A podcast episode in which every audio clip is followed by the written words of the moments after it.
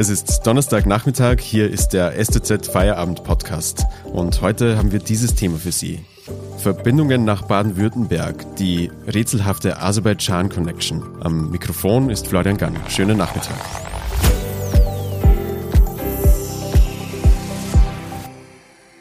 Was ist das für ein Deal? Deutsche Abgeordnete der Union erhalten Geld aus Aserbaidschan und sollen im Gegenzug dafür sorgen, dass die Autokratie im Kaukasus in positivem Licht erscheint. Die mutmaßlichen Geldflüsse reichen bis nach Baden-Württemberg, wo manche der Politiker zu Hause sind. Aber sind diese Vorgänge eine Grenzüberschreitung? Was bezweckt Aserbaidschan mit seinen Geldern? Und was hat der Todesfall einer Abgeordneten mit der ganzen Sache zu tun? Um diese Fragen zu klären, habe ich mir heute Redakteur Raphael Binkowski ins Studio geholt. Hallo Raphael. Hallo. Raphael, mehrere Unionsabgeordnete haben Geld von Aserbaidschan erhalten. Aber was genau war die Gegenleistung und wurden dabei vielleicht auch Grenzen überschritten? Ja, also das klingt zunächst erstmal wie ein Agententhriller.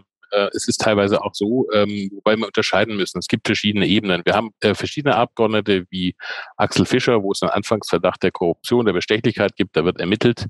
Ähm, wir haben den Fall Karin Strenz, die jetzt unter dieser Woche unter mysteriösen Umständen zu Tode gekommene Abgeordnete, die wiederum, da sind wir uns relativ sicher, äh, da sind die Ermittlungen sehr weit gediegen. Da gab es Durchsuchungen, da gab es BKA-Ermittlungen.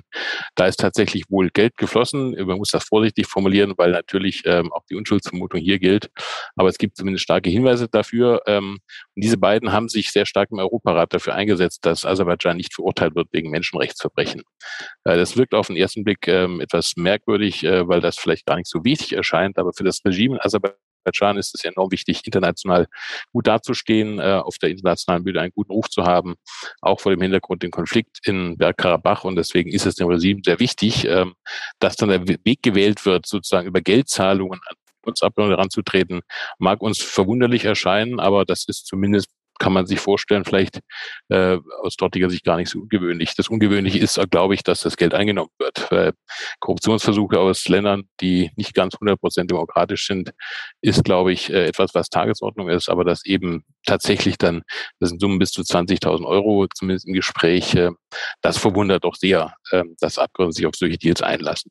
Und du hast ja kurz den Todesfall der Abgeordneten Karin Strenz erwähnt. Ähm, weiß man da irgendwas? Gibt es da potenzielle Zusammenhänge mit dieser ganzen Affäre? Also man muss da vorsichtig sein, nicht Spekulationen zu verbreiten, äh, dass äh, sozusagen ermittelt wird wegen der Todesursache. Das ist erstmal ein Standardverfahren, das eingeleitet wird. Wir wissen da einfach noch viel zu wenig darüber. Sie hatte wohl vorher schon gesundheitliche Probleme. Es kann so schlicht einfach nur damit zusammenhängen. Ähm, aber was wir natürlich wissen, dass sie durch diese Affäre, sie ist ja schon sehr früh, ähm, vor ähm, äh, knapp zwei Jahren, ins, in den Fokus der Öffentlichkeit geraten, äh, dass sie sehr unter Druck stand und äh, die Affäre sie natürlich gesundheitlich vorher schon sehr belastet hat. Ähm, das heißt also, sie war ohnehin schon unter enormem Druck gestanden, ist dann in, nach Kuba in den Urlaub gefahren, was natürlich auch im jetzigen Zeitpunkt sehr merkwürdig erscheint. Es ist eine komische Geschichte. Ich bin immer ein bisschen vorsichtig dabei, da mit Spekulationen an der Hand zu haben, aber sie war eben diejenige, die am, am meisten belastet wurde, weil da die Ermittlungen sehr weit waren. Ähm, und es wohl sehr offensichtlich war, dass sie in vielen äh, Aktivitäten äh, verstrickt war. Sie war damals 2015 die einzige Abgeordnete im Europarat, die gegen die Verurteilung Aserbaidschans äh, gestimmt hat. Also das war schon sehr auffällig. Sie hat ein Hausverbot dort bekommen im Europarat. Also sie war schon sehr tief verstrickt in diese Sachen. Es gibt ja auch äh, andere Politiker aus der Union, die äh, mit verschiedenen Verstrickungen in letzter Zeit aufgefallen sind. Äh, Stichwort Maskenaffäre. Wie hängt diese Maskenaffäre mit den verschiedenen Verbindungen nach Aserbaidschan zusammen oder ist es einfach nur ein Zufall?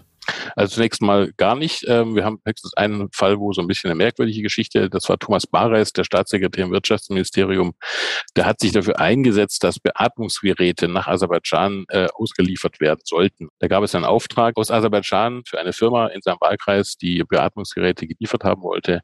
Und da hat die Lieferung wohl nicht so geklappt und hat er sich in seiner Funktion als Staatssekretär dran gewandt. Das ist nun ein Vorgang, der ist merkwürdig, aber der ist jetzt zunächst mal noch nicht, äh, nicht zu vergleichen mit den anderen Vorgängen.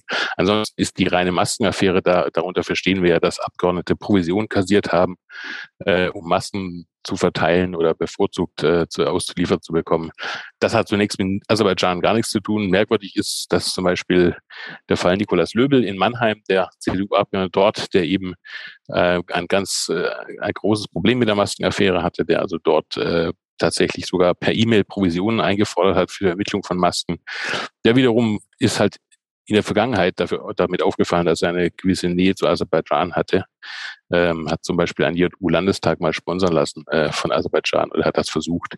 Aber da, das sind Dinge, die jetzt erstmal miteinander nichts zu tun haben. Auffallend ist eben die zeitliche Komponente, dass jetzt eben so viele Abgeordnete der Union äh, unter verschiedenen äh, Verdachtsfällen stehen, dass sie entweder selbst korrupt waren, dass sie Gelder angenommen haben, Kohäsion geleistet haben. Das, ist, das fällt schon auf, dass das jetzt alles gleichzeitig passiert.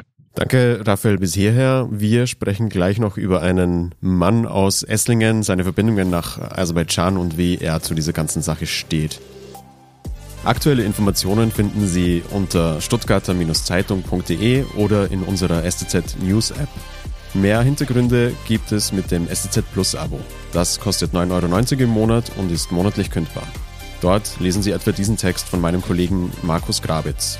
Falsche Stoppsignale bei der Verkehrswende, was laut Experten bei der Umstellung auf klimaneutrale Mobilität falsch läuft.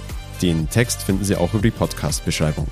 Außerdem, wenn Ihnen dieser Podcast gefällt, abonnieren Sie ihn doch auf Spotify, Apple Podcasts oder dem Podcast-Player Ihrer Wahl.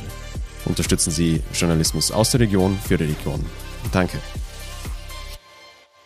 Raphael, was ist denn Aserbaidschan für ein Land? Du hast es teilweise schon angesprochen. Ähm, und was bezweckt es mit den Geldern? Also du hast ein bisschen angeschnitten. Ähm, sie hoffen sich ja offenbar wahrscheinlich auch ähm, wirtschaftliche Verbindungen in den Westen und äh, betreiben deswegen so eine Art Imagepflege. Kann man das so sagen? Das ist, äh, das ist richtig. Äh, Aserbaidschan ist ein interessantes Land, weil es ähm, eigene Erdöl- und Erdgasvorräte hat und da eine gewisse Unabhängigkeit hat. Es wurde 2005 eine Pipeline gebaut äh, über die Türkei, die eben äh, Europa versorgen kann mit, mit Öl und Gas. Und das ist natürlich ein entscheidender Faktor. Ähm, das, Deutschland ist ein sehr, sehr wichtiger Abnehmer dieses, dieser Rohstoffe. Umgekehrt profitiert Deutschland sehr vor. Das heißt, Aserbaidschan und Deutschland haben auf der wirtschaftlichen Ebene äh, einige Verbindungen.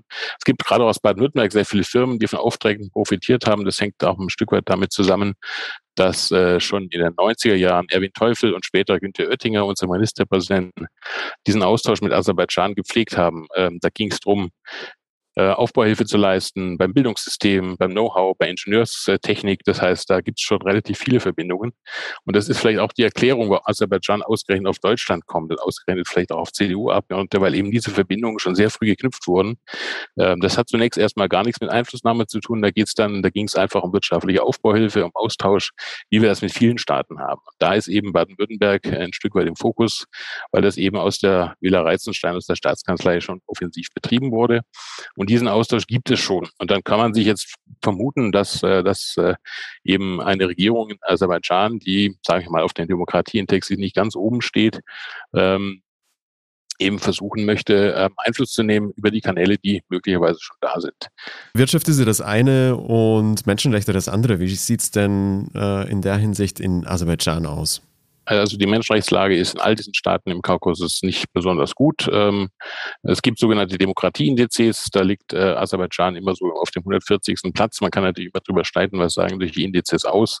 Äh, es ist, glaube ich, eine zwiegespaltene Lage. Wir haben sicherlich ähm, ähm, es gibt ein Parlament, es gibt eine gewisse Öffentlichkeit, es gibt auch eine Möglichkeit zu diskutieren in Aserbaidschan.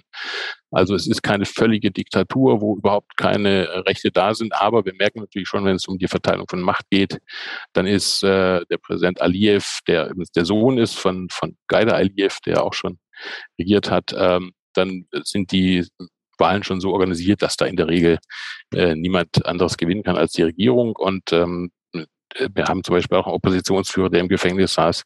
Also da ist sicher nicht, nicht alles, äh, nicht alles äh, ganz so, wie wir uns das vorstellen. Ähm, man darf das jetzt auch nicht zu finster zeichnen. Es ist hier kein Schurkenstaat, aber von einer Demokratie im westlichen Sinne können wir definitiv nicht sprechen.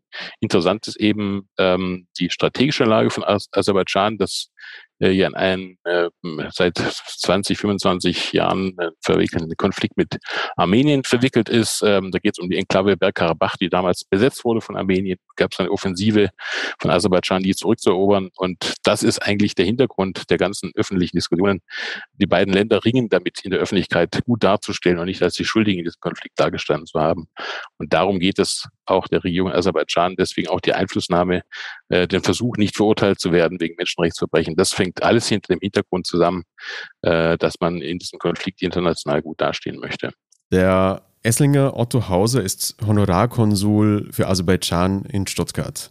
Er verteidigt die Vorgänge, die wir gerade behandelt haben. Mit welchen Argumenten macht er denn das? Naja, also er verteidigt nicht die Vorgänger, aber er sagt halt, äh, es gilt erstmal die Unschuldsvermutung. Ähm, er, seine These ist, es gibt eben keine Aserbaidschan-Connection oder kein geheimes Netzwerk, wie es gesagt wurde, sondern es gibt einfach ganz normale Verbindungen, die auf, auf Wirtschaftsaufbauhilfe beruhen, ähm, die er selbst initiiert hat. Er ist 2010 Generalkonsul ähm, geworden äh, von Aserbaidschan und hat in dieser Funktion sehr aktiv daran geholfen, äh, wirtschaftliche Bildungsstrukturen aufzubauen, zum Beispiel in einer Stadt, äh, in der dann auch eine petrochemische Fabrik errichtet werden soll, mit dem Ziel eben, ähm, Know-how von Baden-Württemberg, Ingenieurskunst dort zu, äh, zu etablieren, umgekehrt natürlich auch Absatzmärkte für Baden-Württemberg zu, äh, zu schaffen. Und er sagt eben, das ist unsere Tätigkeit hier als äh, auch der deutsch-aserbaidschanischen Gesellschaft, der vorsteht. Äh, wir versuchen eben Austausch zu machen, auch Einfluss zu nehmen möglicherweise in dem Sinne, dass auch demokratische Strukturen entstehen können. Und diese einzelnen Vorgänge, zu denen er kann, kann er sich im Einzelnen nicht äußern, sagt er, weil äh, da kennt er eben die Details nicht. Aber er sagt, wenn ein Abgeordneter wie Axel Fischer sagt, ich habe kein Geld genommen, dann glaubt er ihm das zunächst, bis das Gegenteil bewiesen ist. Das ist so eine These. Und der sagt, natürlich kennt er diese Person, wenn man sich austauscht, aber es gibt eben keine Connection, äh, wie das behauptet wird. Wir sind also gespannt, ob noch weitere Verbindungen von deutschen Abgeordneten nach nach Aserbaidschan rauskommen und was Ermittlungen zu dem Thema ergeben. Im Deutschen Bundestag werden indes übrigens neue Transparenzregeln diskutiert und Abgeordnete sollen demnach gar keine Geldspenden mehr entgegennehmen dürfen, was bisher der Fall ist. Ich bedanke mich bei Raphael Binkowski für die Einblicke in die Aserbaidschan Connection und den Podcast gibt es morgen wieder. Ihnen einen schönen Feierabend und bis bald.